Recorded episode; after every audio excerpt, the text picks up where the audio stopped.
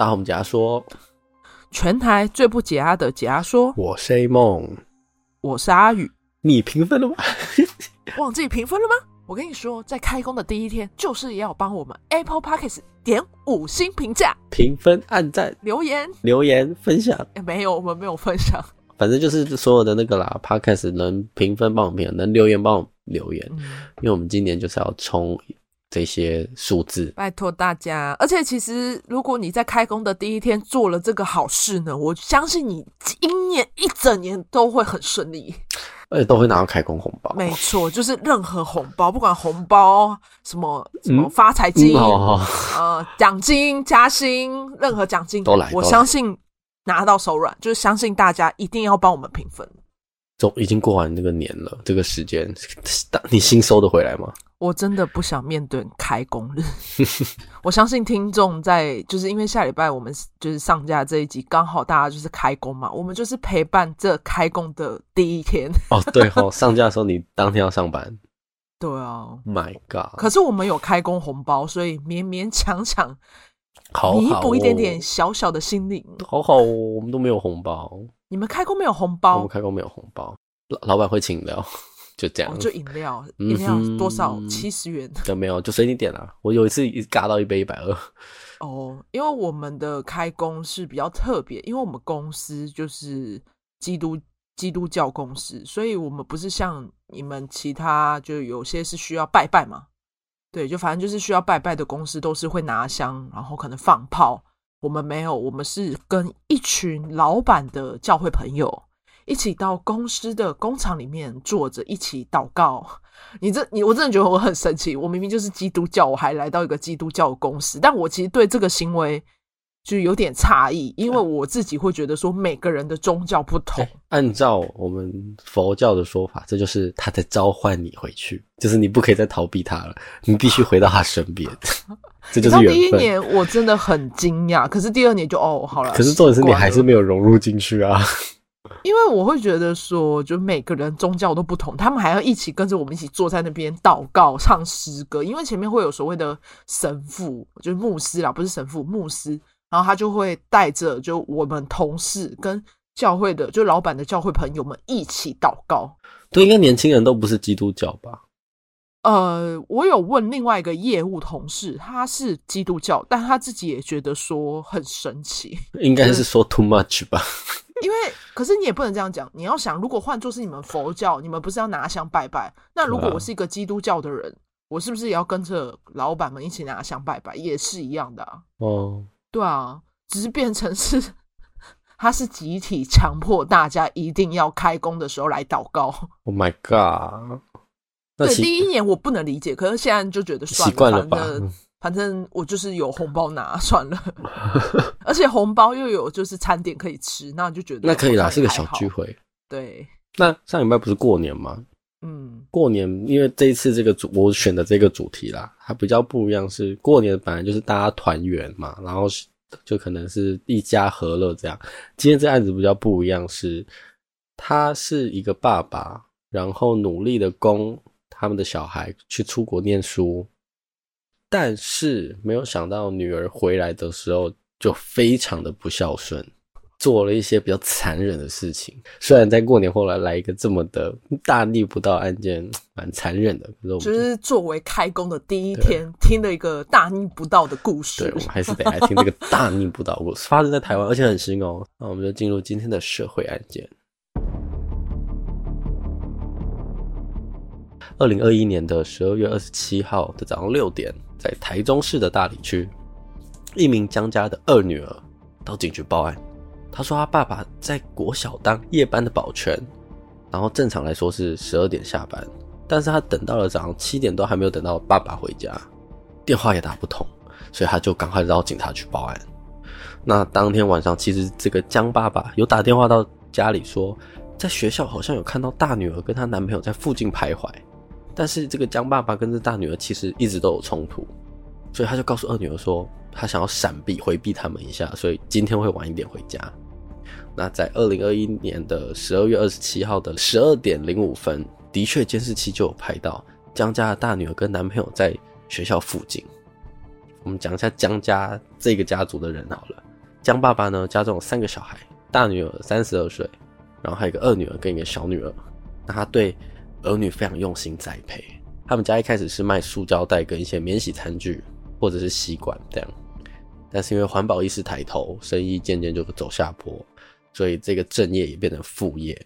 那因为碍于经济嘛，而且大女儿在国外念书，所以他就跑去国小当警卫，然后做到目前就是四五年。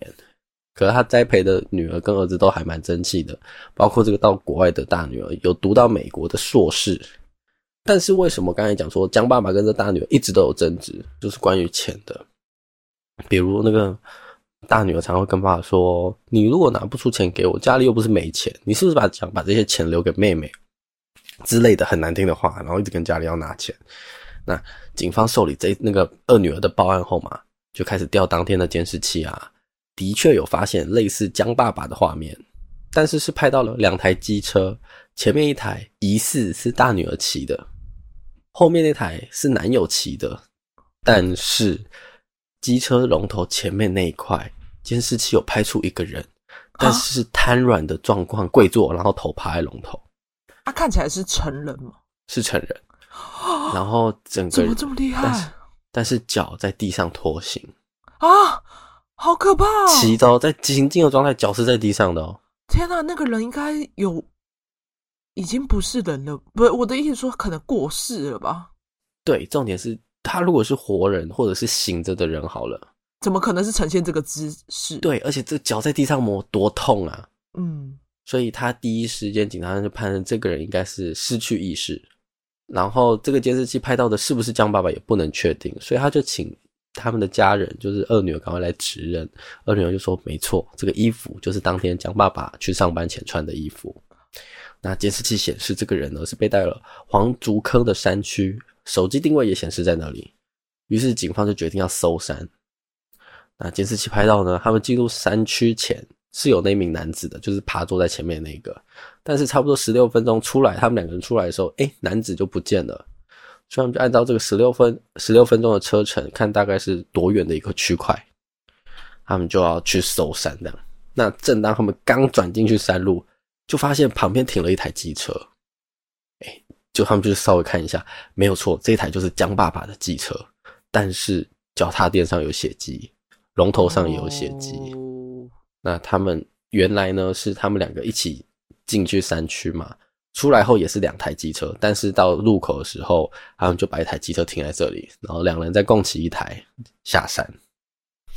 那这时候他们有打电话给江爸爸的手机，没有想到这台机车里面的手机就响了，那就是完全确定是这一台了。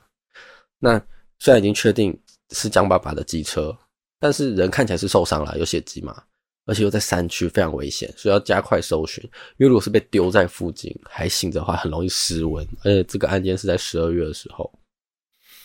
冬天的时期，嗯，警方就立刻地毯式搜寻，但是这一区真的是非常多的果园、农舍啊、公寮啊、草寮啊，或者一些山沟或者空的铁皮屋，警方必须一间一间搜索。那他们在搜索的时候，一开始都找不到，他们就就找看到土地公。其实警察办案的时候，看到土地公庙都会拜下，就会请他们说可不可以，就是帮帮他们，帮忙，帮帮忙，帮帮忙，找看看有没有这个人的踪迹。但没有想到，他们拜完之后回回头一转的时候，发现哎，有一个水泥道路上有一条长长的深咖啡色血迹。他们觉得，嗯，那就按照这边走好了。再往前呢，就是山旁边就有那个水沟，就叫山沟。山沟旁边呢，有一个蓝色防尘布，比较特别，它是四四个角又有石头压住。可是其实你平常如果是经过山区，非常多这种东西，就是一个防尘布啊，蓝色啊旁边压，有可能是盖一些农作物或是什么。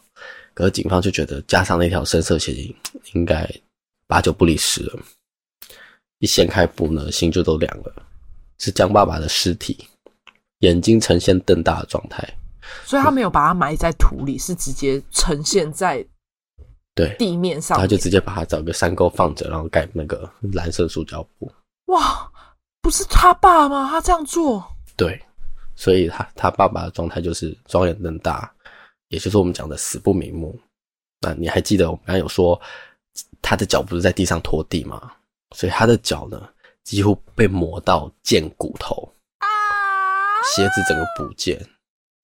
那尸体状态呢？头部遭受钝器重击，甚至是塌陷，左颈部有穿穿刺的伤，很像刀，就刀伤，身中三刀。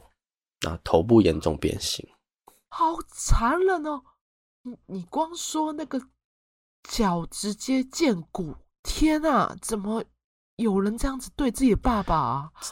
而且这个凶残的大女儿江爸爸，他是一直资助他去美国留学。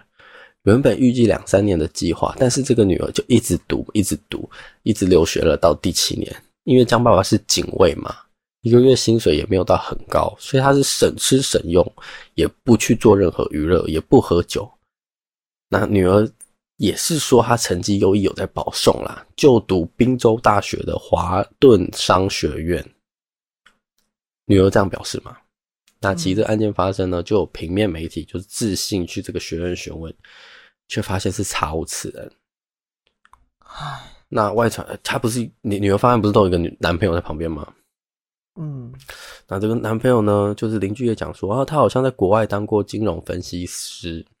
他说这个男朋友对金融分析师，可是这东西无从查证。那女儿的吃喝呢，住宿学费都是爸爸一路资助，最后真的无力供应了，真的太贵了，太高额了，所以爸爸爸就真的是先。暂停供就资助那个女儿的任何费用，却没想到这个大女儿跟男友回到台湾，二零一九年五月的时候就提告父母亲。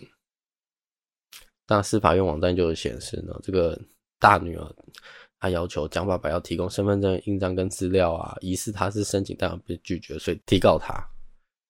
那十二月他就再又回美国，最后在二零二零中断学业回台湾。然后就开始要求父亲资助所谓的生活费啊，跟美国在求学期间的那些中断资助的那些费用都要还给他，这样你不觉得很扯吗？听了就很不爽啊。不是他，因为其实在国外读书，因为你也知道，我们不是有认识琪琪吗？他也有说，就是他在之前工作期间，他有尽量存一点，可是他自己也知道，就是他在外面读书的费用都是他爸妈支出，其实那那笔费用真的不小。就是他，你不是说他已经读了七年吗？嗯，很长哦，七年哦。啊，读不出个什么屁，回来还要继续要钱。对啊，这个人要不要脸啊？而且他一直讲说他读的不错，都不错。可是你看平面媒体去调查后，是根本没有这个东西的啊。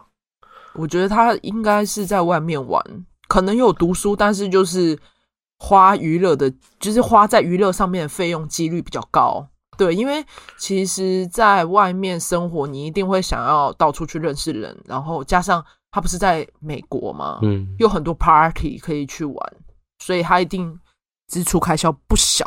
反正我觉得十之八九一定都在玩，嗯，怎么可能花了那么多钱读书，到现在一点毕业证书那种成就都没有？而且在国外也可以半工半读啊。是可以自己工作，但很明显他就不想啊，不然他干嘛一直跟家里拿钱？而且回来的第一件事情不是先去找工作，先是去提告自己爸妈，这种行为一看出来就是宠坏了。你讲到重点了，对，他们回台湾之后，第一时间还是没有找工作，两个人都三十几岁，还一直每天找这个江爸爸。三十几岁了耶、嗯！他们只要拿不到钱哦，就提告，还承租每个月两万八千多的房子。哇！他们只要拿不到钱啊，就会到家里闹。那这个江家人也是不堪其扰，包括他们会打电话啊，或者是到门口堵他这样。那其实，在这个案发前两个月，这个女儿呢就有到学校堵人，又是堵爸爸。然后爸爸受不了那次，他就报警。那警方听到江爸爸说他们的状况之后，就觉得很异常啊，因为这个女儿呢，她打到电打电话到家里，就会一直骂，一直骂，骂说。你都这样抛，那那人都不资助或什么金钱，反正就请了啦，就请了他，一直骂，一直骂。那这个警察觉得不太单纯，就通报社会局，他就说这个江爸爸遭受到家庭暴力威胁。那在二零二一年的十月，警方就通报家暴案，那社会局就有无度拜访江爸爸，那有提出我们可以更动上下班的路线，或装视讯报案的 APP，跟行车记录器安装，可以。顺便申请保护令，这样。那这一个我们不是讲那个女儿一直旁边都有个男朋友吗？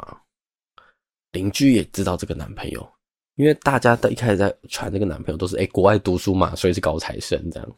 那他是他这个男朋友是亚洲人还是外国人？亚洲人，亚洲人，所以一样是亚洲人。对，也也是靠霸主啊。Oh, OK，对他也是靠霸主。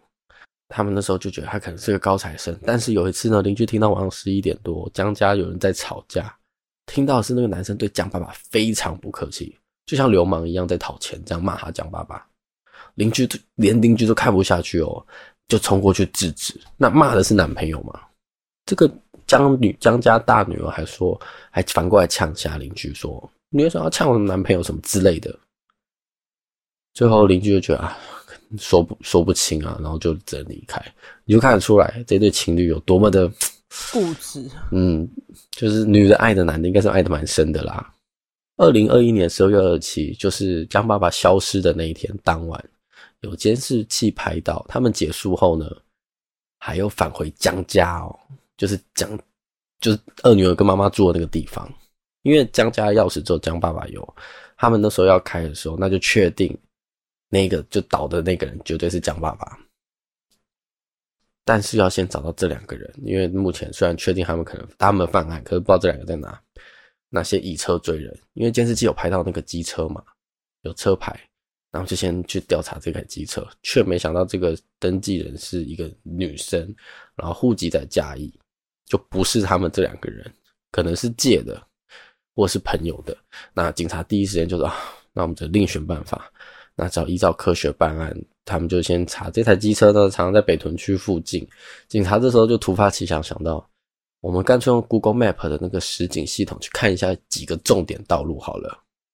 就没想到他们在找那些重点道路，拍到一台机车跟案发机车几乎吻合，旁边也有刮痕，但是因为车牌是码掉的嘛，Google Map 的车牌也是码掉的，所以是看不不确定。然后警方就开车去寻找他们查那几条重点道路。那到现场的确没有看到那台机车，但是那栋大楼是有地下停车场的，所以他们就跟管理员请说，可不可以去地下停车场找找看？却就没想到真的找到那台车了，也是登记在嘉义的那一台。哎，很神奇耶，因为那个什么 Google Map 的那个，就是不是他们的那个地图车。他们是定时的一个时间，不是不是固定的，就反正就是随机会去拍景，嗯，竟然就这么刚好把那一台机车给拍进去，我也觉得太神奇，太神奇了。命中注定一定要破案。嗯，那这个警卫室管理员就有说，这台机车的车主最近一直都没回来，但是有两个人住那边，一男一女。哎，一男一女，基本上就是中了啦。但是有可能这个机车的主人是。被偷窃的，还是这个主人也有可能被不知道他们的关系哦，所以包含就是警方第一时间呢不敢冲动行事，因为他们的那个磁扣感应回来了之后就没有出去的记录了。那如果去联络这个屋主，我们他们并不清楚屋主的关系，有可能去通风报信嘛？哦，那或者是赫然直接撞开门，那可能他们会瞬间就是开始抹灭一些证据，所以警方就选择守株待兔。那他们就请，他们就想一个办法，他们请管理员配合，就跟这对情侣讲说：“哎、你们机车停在地下室，刚好别人要停车的时候撞到，那对方在一楼管理室，他说他要跟你赔讲赔偿的事宜。那你的车子有撞坏一些地方，那你赶快下来，因为车主在现场，他赶时间。就没有没有想到，这经理就说：哦，好啊，那我等下下楼，电梯就开始显示往下，往下走警察就在外面埋伏。”就没有想到门一开，是那个男生先出来，女生没有下来。那警方就立刻围捕。结果这男生呢，他们在警察在抓的时候，他是冷汗直流，然后发抖，就像跑完操场这样汗一直流一直流。然后警方就把他带到楼上，说：“把门打开吧。”然后警方看他紧张成这样，也就跟他说：“人家的爸爸你也在杀，你们两个是要多恶质？男子汉板就要敢做敢当。”然后这男就立刻跪倒在地。然后就说怎么这么快？但是江女就不一样了，就是江家大女儿，她的反应是很冷静，然后她在瞪警察，双手握拳，整个就像不甘心一样。爸爸过世了耶，你还表现成是好像什么杀父仇人来找你。他对他来讲，可能爸爸只是给他金钱的一个资助，对他来说是没有感情的东西。可是你，因为你要想，他都国外的生活，就是享受的很开心，你突然断了他的金源，他就只有怨恨。而且毕竟年轻嘛，不懂事，不会有所谓的感谢这件事情。嗯、不是每个人都这样，可是我觉得这个女的很明显就是这种态度。嗯，就连警方都觉得这张女实在太可怕，不懂得感激。办过很多案子嘛，只要这种这个情况都已经到了警察来抓他，通常都是痛哭崩溃啦，毕竟是自己的父父亲这样，就会有忏悔。对，他们看到是一个杀气腾腾的女生。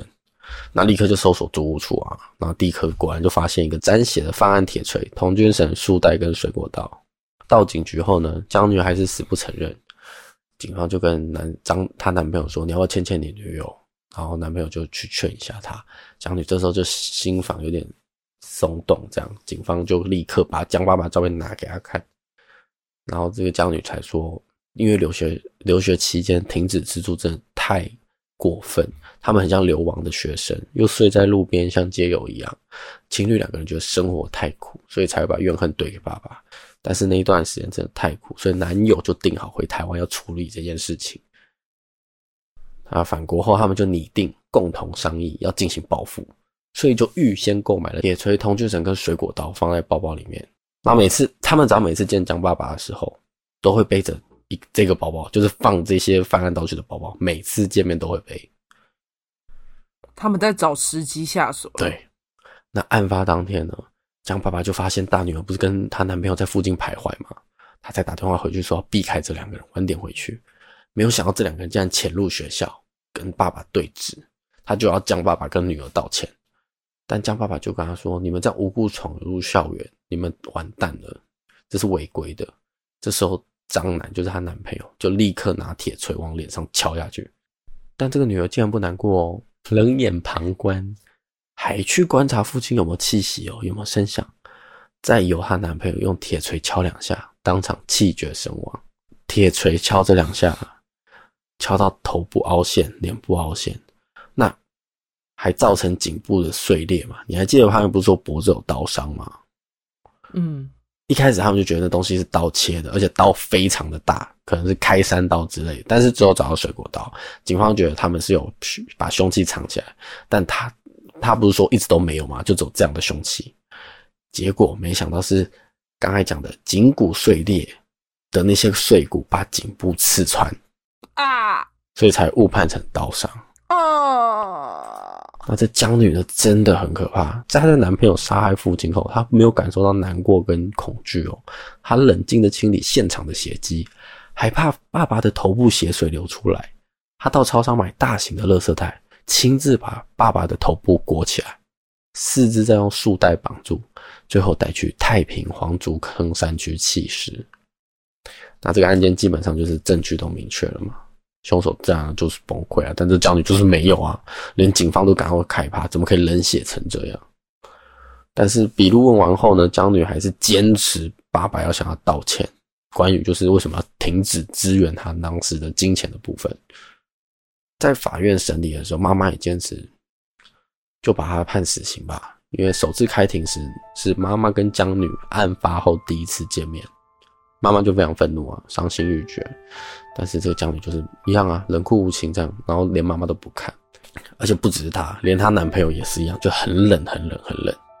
可是这个妈妈其实当时为了女儿出国也有去贷款，所以妈妈在现场已经是接近崩溃，是连法警都感觉出来，就妈妈在跟她谈，就在法院谈的时候，她已经不把她当女儿了，就是把她当凶手。男友的律师也有提提议说，要不要跟家属道歉，要可能是要减轻罪责吧。但是妈妈就完全不接受，她是绝对的拒绝。那法官有问她说：“那你希望怎么处罚这两个人？”那妈妈也边哭边说：“就死刑，没有别的。”那你还记得案发当天他们不是还要回去家里吗？就拿着爸爸的钥匙回家里。他是要干嘛？他们本来要进去，好在。那道门开完，外面大门里面还有一个可以反锁的门。很玄的是，其实他们家一直都不锁内门的，是那天妈妈就叫二女儿说把它锁起来，第一次女儿没去锁，因为家里就没在锁。第二次妈妈就在问你锁了没？哎呀，也是没锁。第三次妈妈就受不了说，就把它锁起来，为什么不锁？然后那一天案发后回去，他们是把犯案的凶器全部都带在身上哦，要回家，所以大家推测啦，有可能是要进去灭门。那很幸运啊，他们又又锁内锁，所以他们进不去。那台中地检署呢，到今天侦结呢，就依法起诉，然后请法院审酌。两人不顾养育之恩，然后用凶残的手段杀害江父后，又把江父弃尸荒野，以泯灭人性，然后希望是从重量刑，然后还在审理中。所以目前这两个还在判刑，还在判，所以还没有定，还没定，定，案。二零二一才抓到哇！我是不清楚为什么他爸爸就是这么无情的要断他金援，但我觉得两个年轻人在国外还是可以想办法赚到钱。而且我觉得这个理由真的是，而且你要讲前面，前面是真的有在有金援啊，有在帮忙啊。但是他有讲啊，他说他从西雅图逃到墨西哥这段期间是过得很苦，那所以把这个没钱就回台湾了啊？为什么把这个苦记在他爸身上啊？我觉得不太合理啊！如果你觉得没钱，你就回台湾，或者是自己打工半工半读，你跟爸爸无关啊。我不清楚他们到底是发生什么事情，可是他讲的很巨细靡遗，他就很恨啊，他就很恨那一段。可是你看到我回台湾都没有找工作，还在要钱。反正我觉得这样听来都是他只是不愿意去工作，工作然后找借口，然后想要钱得不到，生气。你其你讲到中间，其实我蛮想哭的，就是我在想，就是江爸爸他这么认真的在养他，他最后你还记得尸体的状态吗？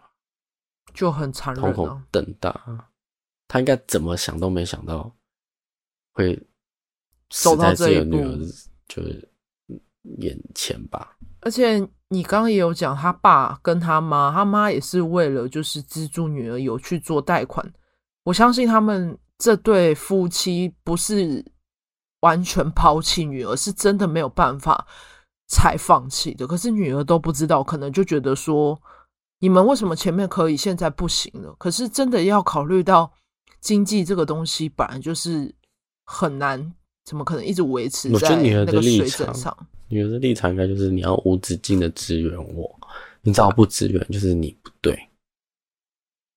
主要也是他不想要去赚钱，他就觉得我不需要去帮忙分担，我就是想要过我想要的生活。然后回台湾还要追讨之前的费用，反正就是不孝的女儿，不能讲不孝，就是。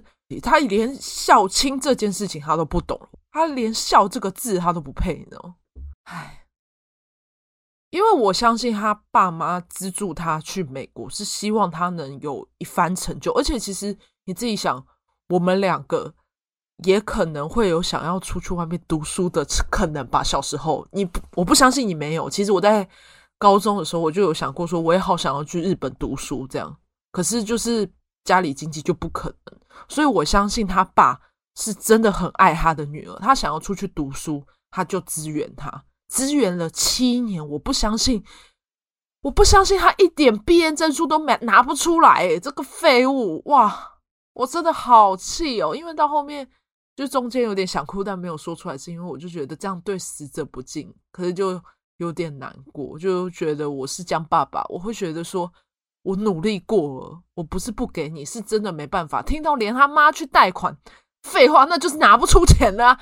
啊，谁如果有钱，我不会让你没有钱啊！你是我女儿诶，我前面都已经给你多少年了，有在差那几年，就是真的拿不出来。你只会记得说你我给不了你什么，你都没有想到我前面给你了什么，太傻眼了。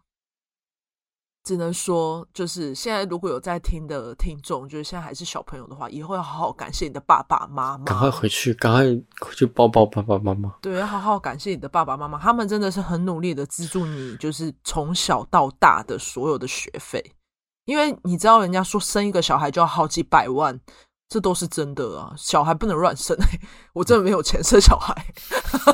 所以你知道，有些人说他结婚到一个程度，虽然没有生小孩，但他觉得过得很快乐，因为他觉得说，如果有些小孩，他没有办法给他一个快乐的环境，或者是他没有办法资助他一些比较好的环境，他都会觉得没有办法。因为你自己想，小孩真的生出来，如果他读的书读不出。个什么名号，又是随便读的，那你到时候养他出来会变像这样子怎么办？嗯、没有高材生就不行了吗？也不能这样说啦。对啊，我们也是非高材生啊。我觉得孝顺最重要了。好了，今天案件就到这边，记得帮我们留言，留五星评价。对，记得要帮我评分。对，记得要帮我们评分。我们每次我都忘记开头。要录，所以你听到的开头录都是我们的补录。有干嘛跟他们说？你干嘛跟他们说这么亲民是不是？欸欸、啊，不是啊，那就忘记就对了。真是没有记得，我们是不是要回到？主要就是记得要帮我们 Apple Podcast 评分。对啊，就是你任何只要有听的平台可以评分，就帮我们评分。谢谢大家。好啦，我是 A 梦，阿宇，再见，拜。